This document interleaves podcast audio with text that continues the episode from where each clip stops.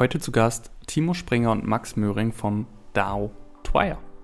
Ähm, bei so einem kompletten remoten digitalen Team ist es eher das Thema Vereinsamung. Hey, wie stelle ich sicher, dass die Leute wirklich sich als Gruppe, als Teil von etwas fühlen? Wie ähm, kann ich sicherstellen, dass die Leute die Informationen ähm, bekommen, die vollständig transparent einsehbar sind? Das Thema DAOs war in den letzten Podcast-Folgen ja immer schon mal wieder relevant. Ich erinnere mich an Isabel Welpe, ich erinnere mich an Michael und Swantje und wir sind heute mal tiefer da reingegangen. Denn Timo und Max haben seit circa Anfang des Jahres ihren eigenen DAO gestartet mit Twire. Es ist ein Service-DAO, was das genau ist, werden die beiden uns äh, im Laufe der Folge verraten. Ähm, dankenswerterweise konnten wir die Folge bei der Future Fair von Nehru in Köln aufnehmen, von daher ein großes Dankeschön äh, an Nehru für die Future Fair. Und wir haben uns tatsächlich auch ein bisschen was überlegt, um das Thema DAOs noch äh, verdaulicher zu machen.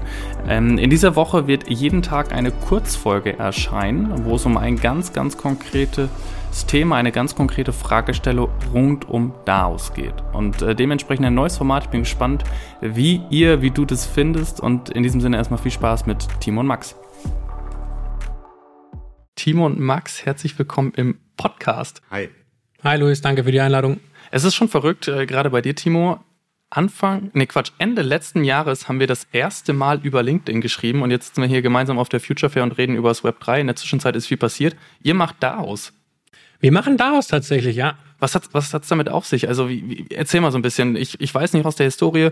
Du warst in einem traditionellen Corporate angestellt, zwar im Innovationsbereich, aber immer noch traditionell. Und jetzt bist du im Bereich daraus mit Twire unterwegs. Was ist da passiert? Was ist da schiefgelaufen vielleicht?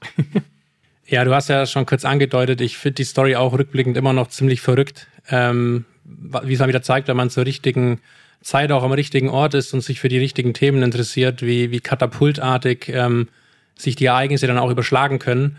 Und äh, so, so kam dann eben eins zum anderen damals auch über, über wie gesagt hast, über die LinkedIn-Aktivitäten, über den ersten Aufbau auch der Community hier in Deutschland rund um die Themen und wie man sich auch gegenseitig geholfen hat und gepusht hat. Das war damals schon echt mega.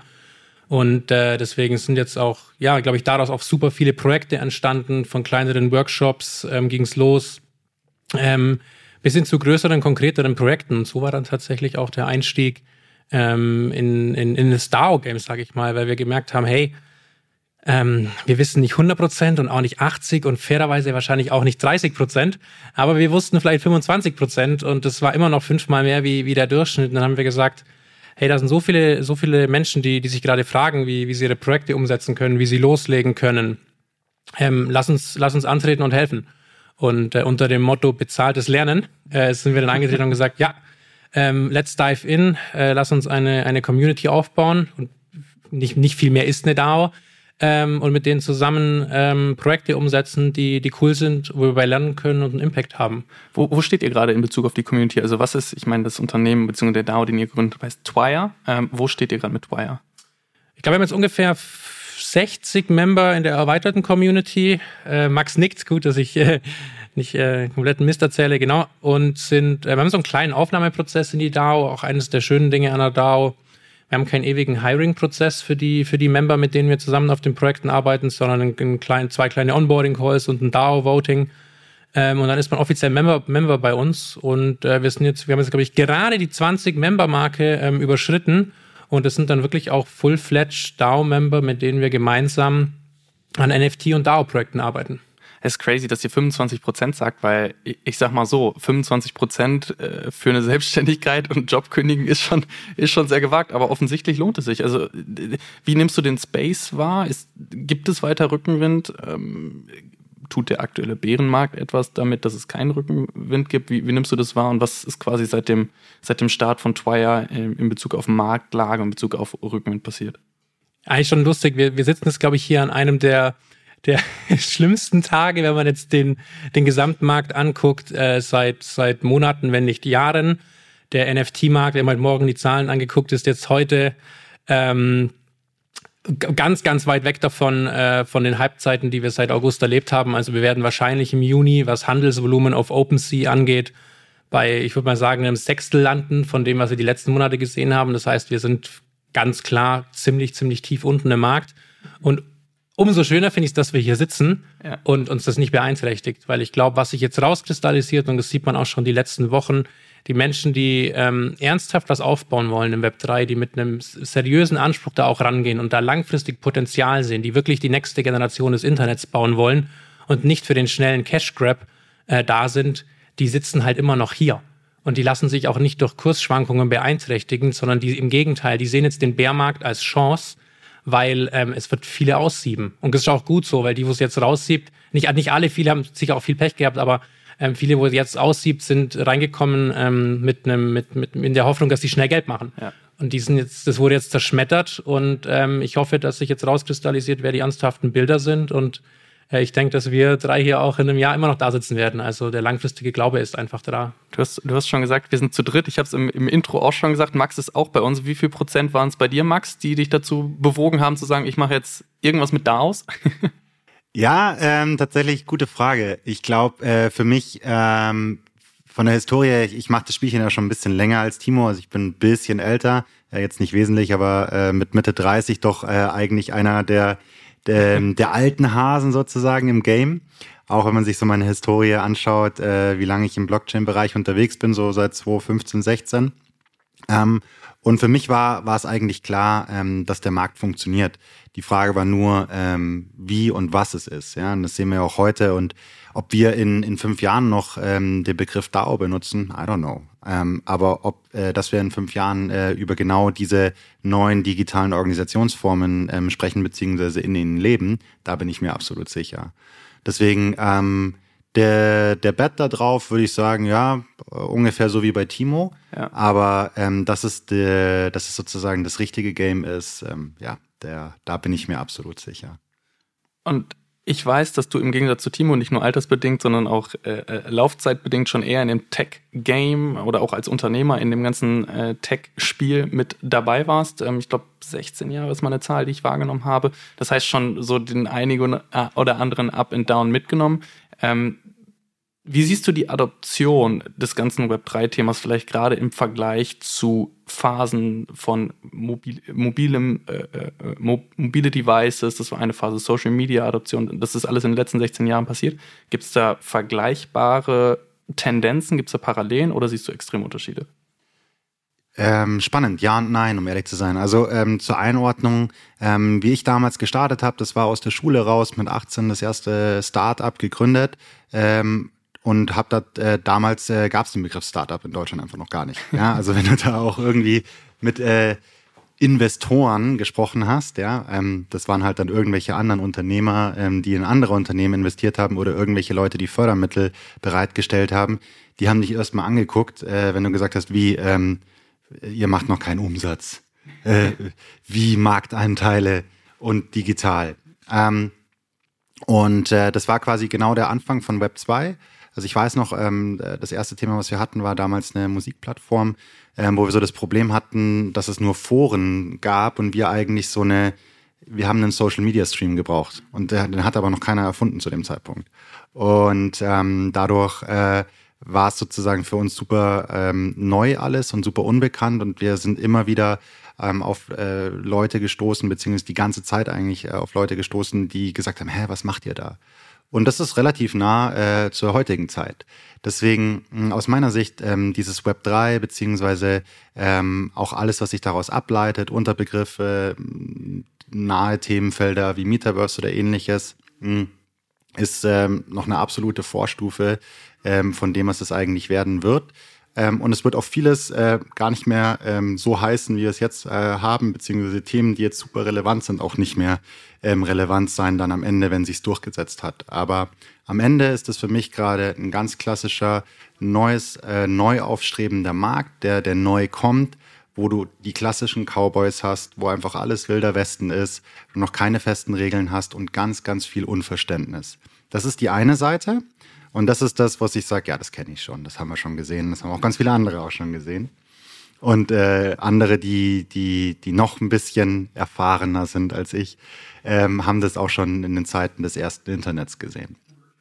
Ähm, aber auf der anderen Seite, was wir gerade erleben, ähm, ist aus meiner Sicht, dass sich eine, eine neue Welt formt. Also wirklich im, im Sinne von ähm, Zeitalter bestimmend. So ein bisschen wie äh, wie es damals war mit der Entdeckung von Amerika. Du hast, äh, was so das Zeitalter der Globalisierung sozusagen ausgelöst hat.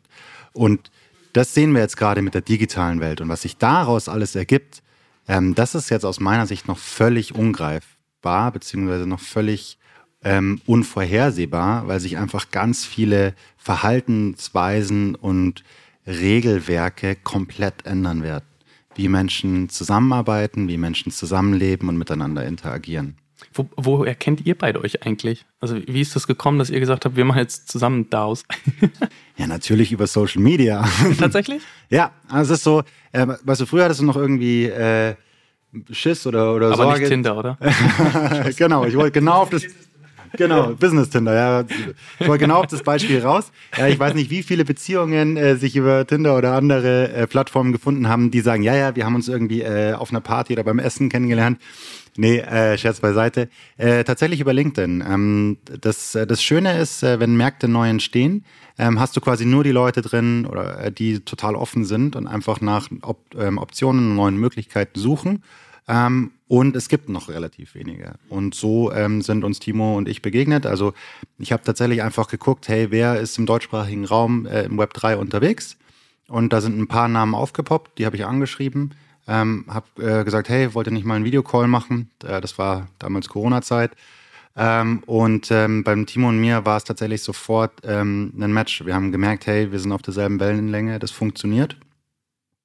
Und äh, dann auch ganz klassisch Web 3 innerhalb kürzester Zeit äh, haben wir gestartet. Vielleicht, äh, Timo, ich weiß, das war auch meine Eingangs, äh, mein Eingangsstatement äh, relativ früh auf LinkedIn. Ähm, ist ja bei mir weiß nicht, gefühlt vielleicht ähnlich, wenn man es mit, äh, mit, jetzt vergleicht, im deutschsprachigen Raum gab es relativ wenig.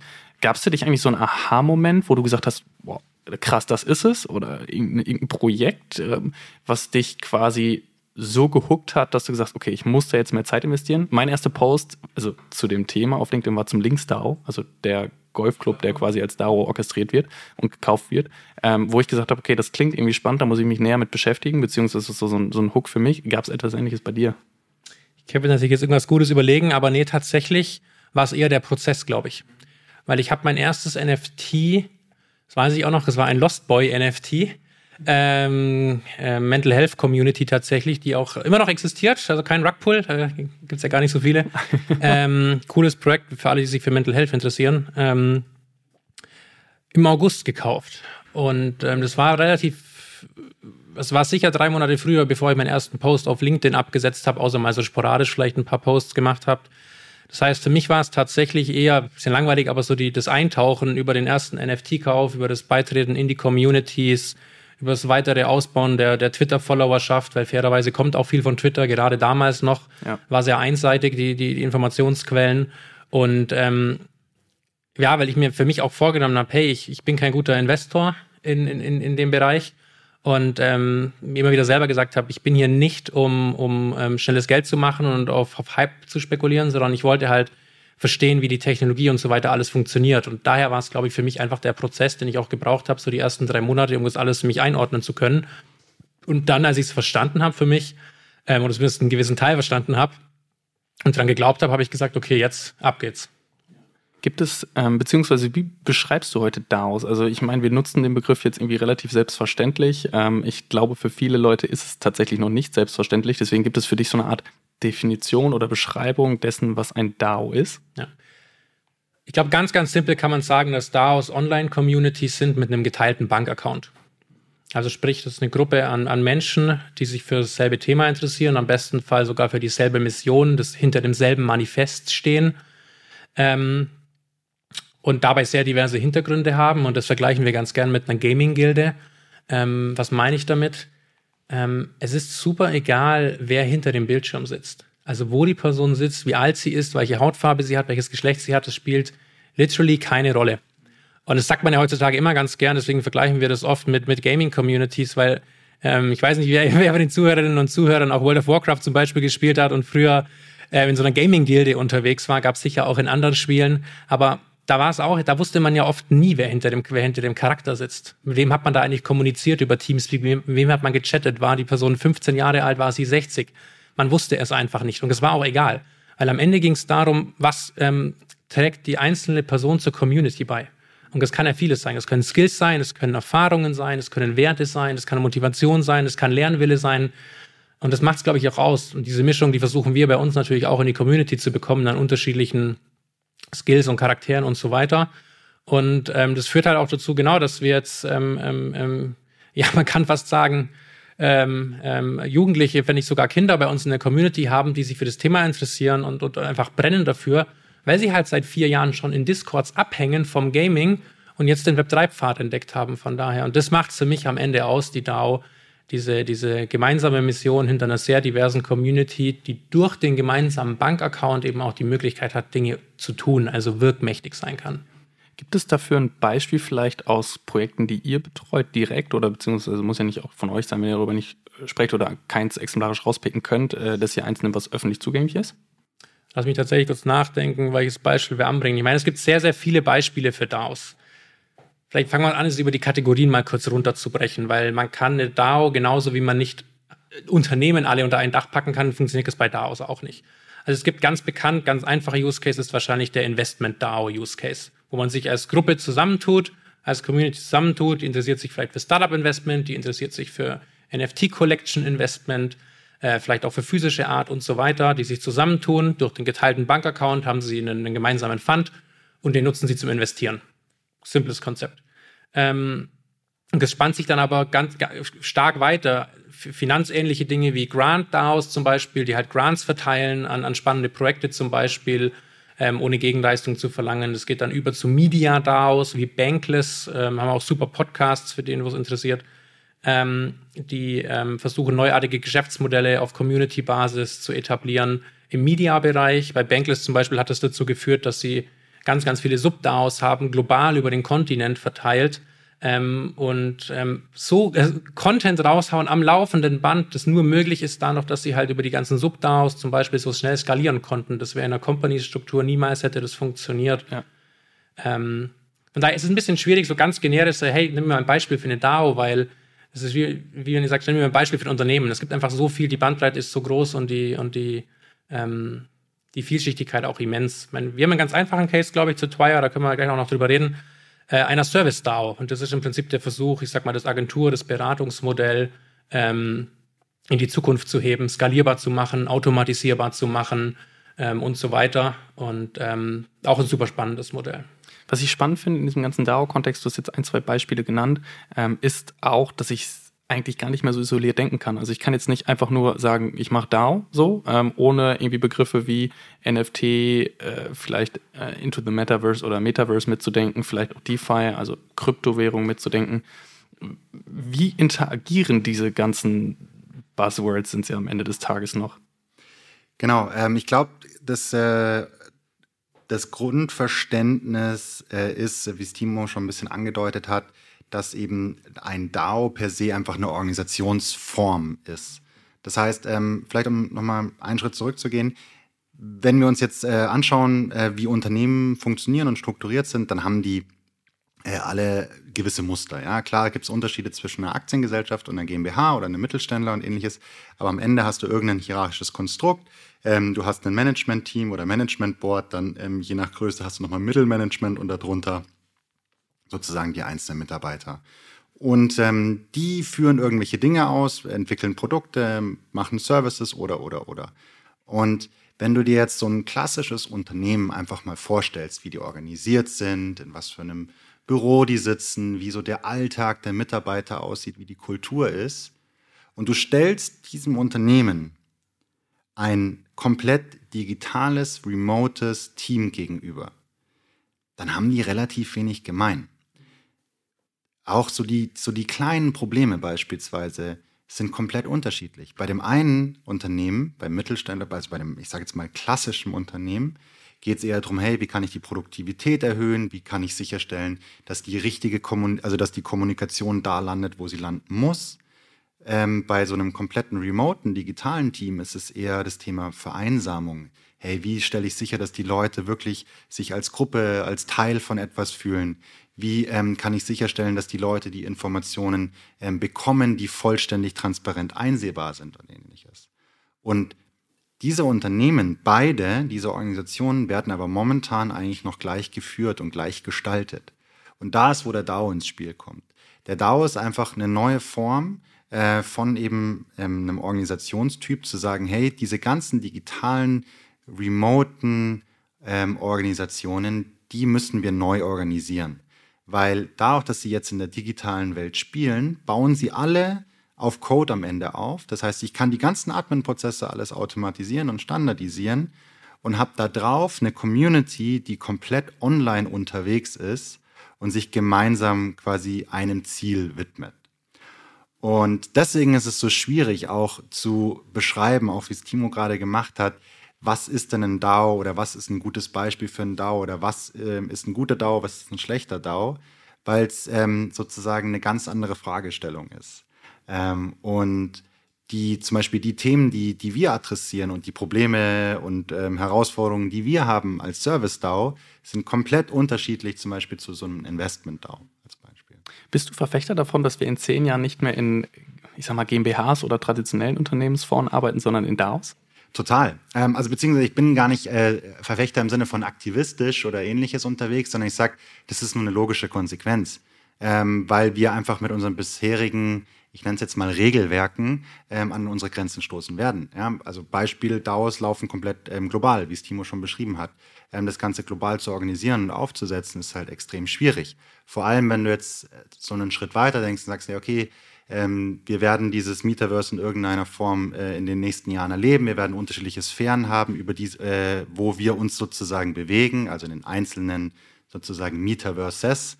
Ähm, und über diese unterschiedlichen Sphären dann ähm, dieselbe Organisation und Struktur aufrechtzuerhalten, wird mit den klassischen Strukturen gar nicht gehen.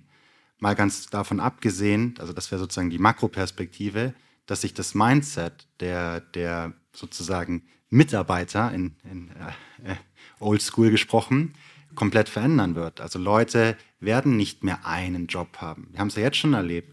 Äh, vorherige Generationen waren 40 Jahre beim selben Unternehmen. Jetzt haben wir irgendwie einen Durchschnittswert von drei bis fünf Jahren.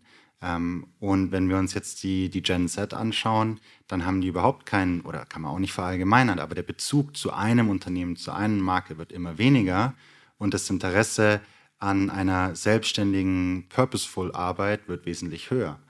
Und in einem DAO gibt dir eben genau diese Flexibilität.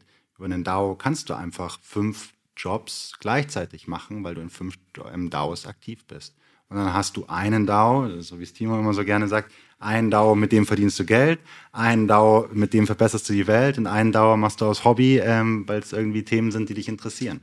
Mega. Ich finde auch die, das DAOs immer eine schöne Antwort oder beziehungsweise allgemein das Web 3 und dann die Unterform DAO eine schöne Antwort auf Trends ist, die sowieso schon stattfinden. Also die, diesen Willen zur Gestaltung, Willen zum Miteigentum, äh, Willen zur Dezentralisierung. Ich will von überall arbeiten können, ich will global keine Einschränkungen haben. Ich meine, das sehen wir ja, da brauchen wir ja keine DAOs für. So, das können wir auch äh, ohne jetzt mal das ganze Web 3 Gehabe äh, uns, wenn wir uns die Welt angucken, sehen, dass das offensichtlich kommt. Und ich finde, die DAOs sind halt einfach eine super schöne, funktionierende technologische Antwort auf diese Trends, die wir dort eben sehen.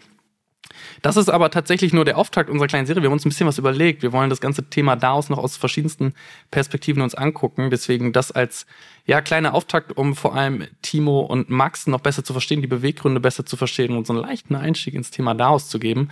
Bevor wir jetzt in so einen ja, kleinen Deep Dive ab driften. Wir wollen eine Themenwoche machen zum Thema daraus. Jeden Tag circa fünf bis zehn Minuten zu einer ganz konkreten Fragestellung. Von daher freue ich mich, dass ihr schon mal eure Infos bis hierhin geteilt habt, dass ihr eure Insights vor allem geteilt habt. Und dann würde ich mich, äh, würde ich sagen, ich freue mich auf die weiteren Episoden zum Thema, was ist eigentlich genau eine DAO und wie funktioniert sie?